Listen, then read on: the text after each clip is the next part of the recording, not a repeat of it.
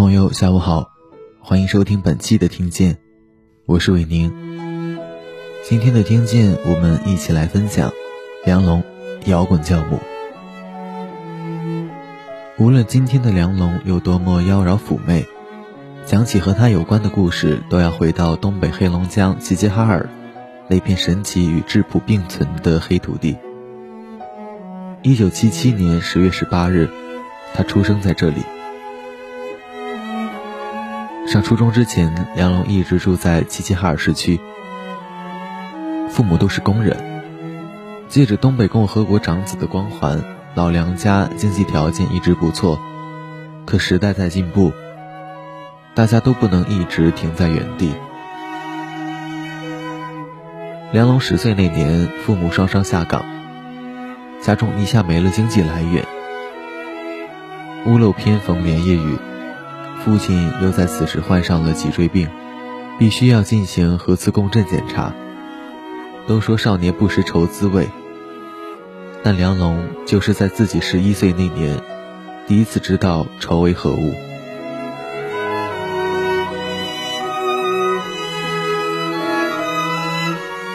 上世纪八十年代中后期，中国港台地区流行音乐大量走进内地市场。梁龙爱赶时髦，也爱跟着听和模仿。当时摇滚乐还只是在小范围流行，热爱的人少，真正懂得更少。梁龙觉得喜欢反流行的东西是一件很酷的事情，所以到哪儿他都喜欢宣传摇滚乐。但凡听见有人说不认识唐朝黑豹，他都会问一句：“这都不知道吗？”心中全是优越感。高中念完后，他没考大学，只得在家门口的职高学校继续读书。毕业后，他又在齐齐哈尔的一家化妆品公司里找了一份销售工作。因为表现良好，入职不到一个月，他又升职成为了业务主办。虽然公司算上老板，拢共只有三个人。但好歹也算是个小领导。眼看着日子越来越有盼头，可梁龙始终放不下心中的摇滚梦。左思右想了好几天，他最终还是决定辞掉工作，去北京找迷笛，找机会。十九岁的梁龙踏上了从齐齐哈尔到北京的绿皮火车。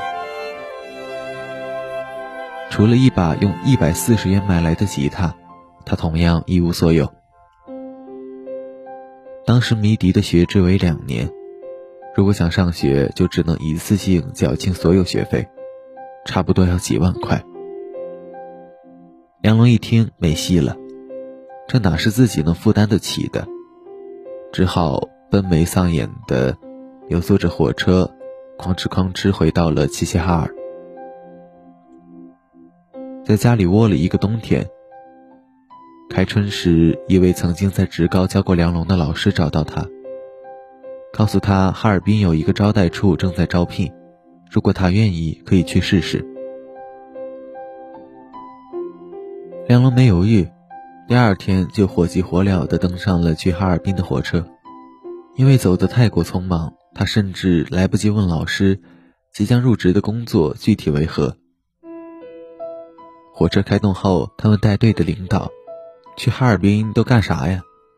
领导告诉他有两种选择，一是当门童，二就是当保安。说到这里，领导打量了一下梁龙，继续补充道：“你这个形象，迎宾肯定不行，就当保安吧。”就这么的，梁龙又错失了在齐齐哈尔打工男团里面当门面的机会。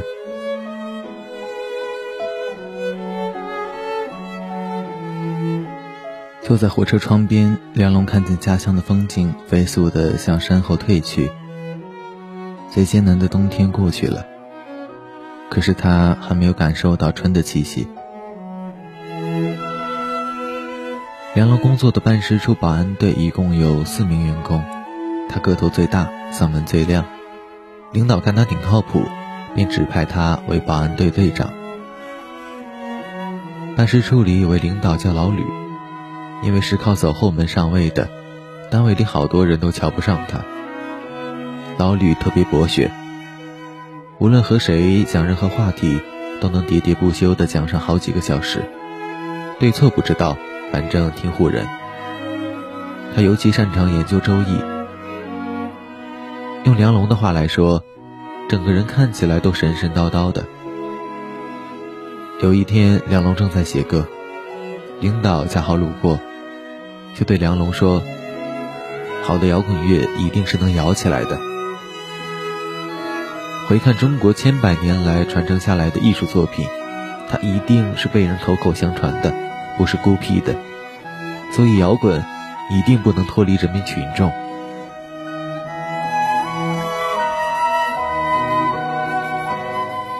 老李说的云里雾里。梁龙听得五迷三道，后续讨论的所谓音乐的理论伦理，梁龙都已遗忘，只记得对方反复强调：玩摇滚你得抓住那根线，但是哪根线呢？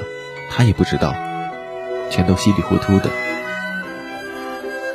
又晃晃悠悠的过了几个月，梁龙闯祸了，因为醉酒和同事兼最好朋友打架。他被保安队开除了。醉生梦死就是喝，青春献给小酒桌，这把好了，不光青春献出去了，工作也贡献出去了。荒唐，迷茫，怎么办呢？梁龙实在没招了，不然就继续摇滚吧，反正闲着也是闲着。梁龙打算带着作品再去北京试一次，一旦就成了呢。有一天，梁龙带着自己写的歌去音乐公司，制作人只听了几句就关掉了音响，然后用极为不耐烦的语气说：“这是什么玩意儿？这破玩意儿不满大街都是吗？”这天之后，梁龙彻底泄气了，天天泡在酒吧里，摇滚也不玩了。歌也不写了，硬挺了半年，花光了所有积蓄，实在顶不住了，他又一次收拾铺盖回了东北。踏上回乡的火车，攥着借钱买来的最慢列车的硬座票，梁龙想，不然就别摇滚了吧。一九九九年的秋天也来了，这是一个丰收的季节。可二十二岁的梁龙依旧一无所获。新世纪的钟声即将敲响，可希望没有如期而至。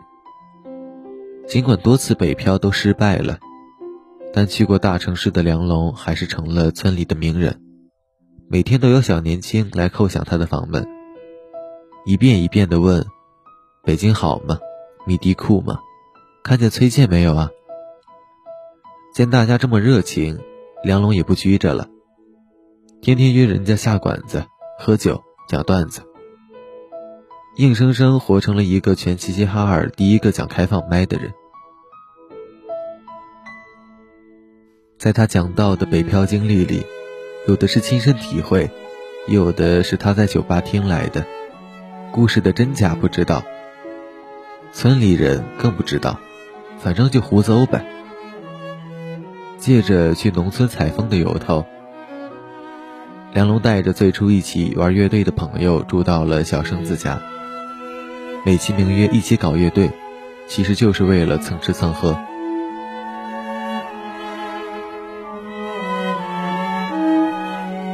住在农村的那段时间，梁龙白天去地里看农民干活，晚上到村头听大爷大妈唠嗑。偶尔听见谁家要干农活，他也会去帮忙，但每回都是越帮越忙。农民大哥脾气好，从来也不生气，每回见他都笑盈盈的递上烟。大家都是老实且善良的人。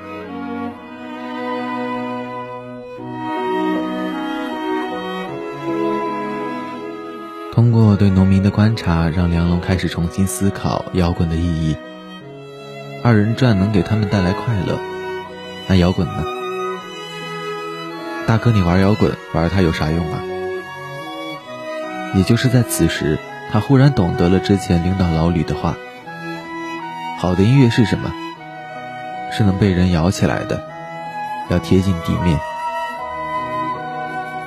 之前的包袱都放下了，你啥也不是，你就一脑瓜子，想做乐队而已，你不比任何人高级。想通这些事后，梁龙只觉得眼前豁然开朗。他找来了乐队成员，决定重振旗鼓。首先是给乐队重新起名。梁龙坚持要用二手，一是为了反讽从前的自己，除了模仿啥也不会；二是为了要提醒，以后也不能只会模仿。其他成员不反对，但坚持认为二手后面要接个华丽的词，不然太土了。梁龙一琢磨，玫瑰华丽，二手玫瑰就这么诞生了。梁龙小时候学过几天书法，乐队名字定下后，他做的第一件事就是用毛笔把“二手玫瑰”写在纸上。看着纸上极为顺手的四个大字，梁龙嘿嘿一乐，这把指定能成。住在小生子家的那几个月，是梁龙创作力最旺盛的时候。他仿佛一下子抓住了那根线。原来在家七天憋不出八个字，如今提笔就是一首歌。一九九九年年底，梁龙带着二手玫瑰去哈尔滨参加音乐节，那是他们第一次离开农村到城市去参加演出。和别的乐队相比，二手玫瑰乡土气息略重，名气也小，很容易被忽略。记得那天彩排结束。主办方给每一支乐队都分了包子做午餐，唯独落下了二手玫瑰。梁龙气得不行，带着乐队成员到附近烧烤店喝了一大顿酒。在酒桌上，他愤愤不平地说：“哥几个，咱今天好好演，一定要把剩下的乐队全部干趴下。”待回到演出现场，梁龙已经完全喝大了。上台前，他看见一位乐手的女朋友正在化妆间补妆。不知道哪来的灵感，他问姑娘借来了口红、粉底、眼影，给自己也描眉画眼了一通。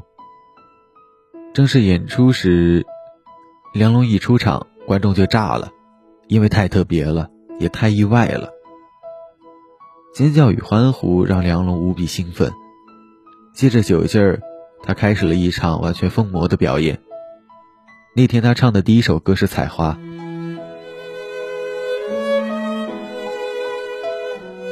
唱到高兴时，他开始满地打滚。贝斯手见主唱躺下了，还以为是什么特殊的表演形式，于是也趴在地上打滚。刹那间，舞台上便只剩下了站在最边上吹唢呐的小生子，和坐在暗处的鼓手。隔老远一看，舞台上一个人没有。只有从地面传来的撕心裂肺的吼叫，真是纯纯胡干了一场。下了台，梁龙的酒也醒了，他觉得完蛋了，好好的一场演出愣是演砸了。正当他准备离开时，几位哈尔滨摇滚老炮拦住了他，对他竖起大拇指，大喊道：“牛，民族朋克！做贼的遇见了劫道的，还真是赶巧了。”名和利都有了，还图啥呢？梁龙又开始迷茫了。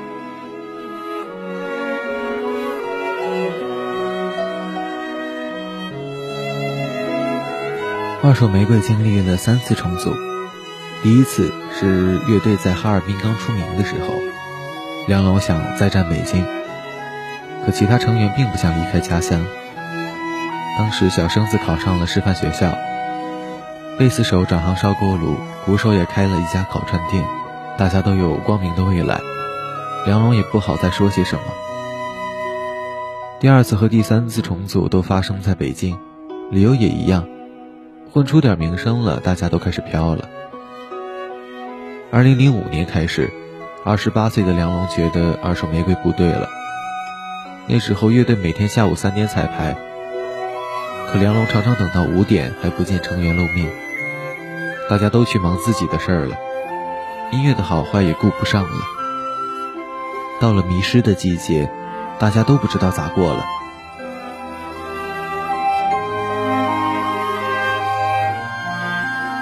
梁龙觉得这么下去不是个办法。某个深夜，他喝了点酒，然后给每一个成员发去了一条短信：“我们停一停吧，大家都想想自己到底要干什么。”发完这条信息，梁龙一觉睡到了天亮。从此后，他很少再提起摇滚，反而开始接触一些当代的艺术家。成天和他们喝大酒，聊音乐，看美术，除了混着啥也不干，悠悠哒哒的混了近两年。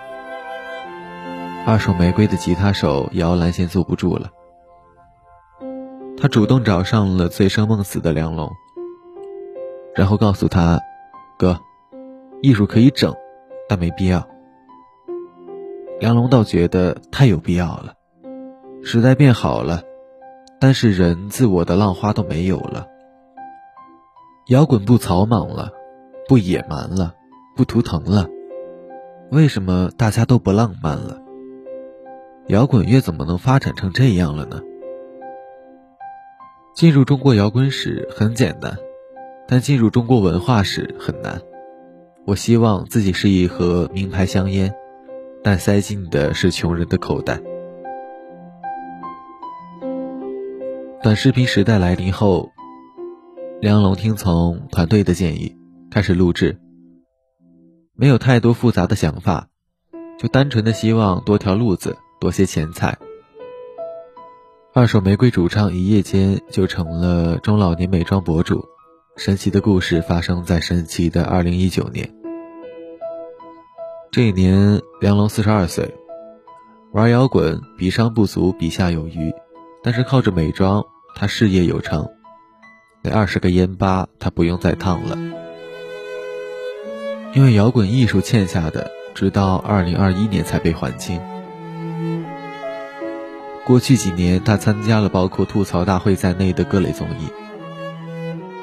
为了让节目顺利过审，他脱掉了旗袍、高跟鞋，卸下了浓妆。从摇滚教母变成了隔壁梁伯伯。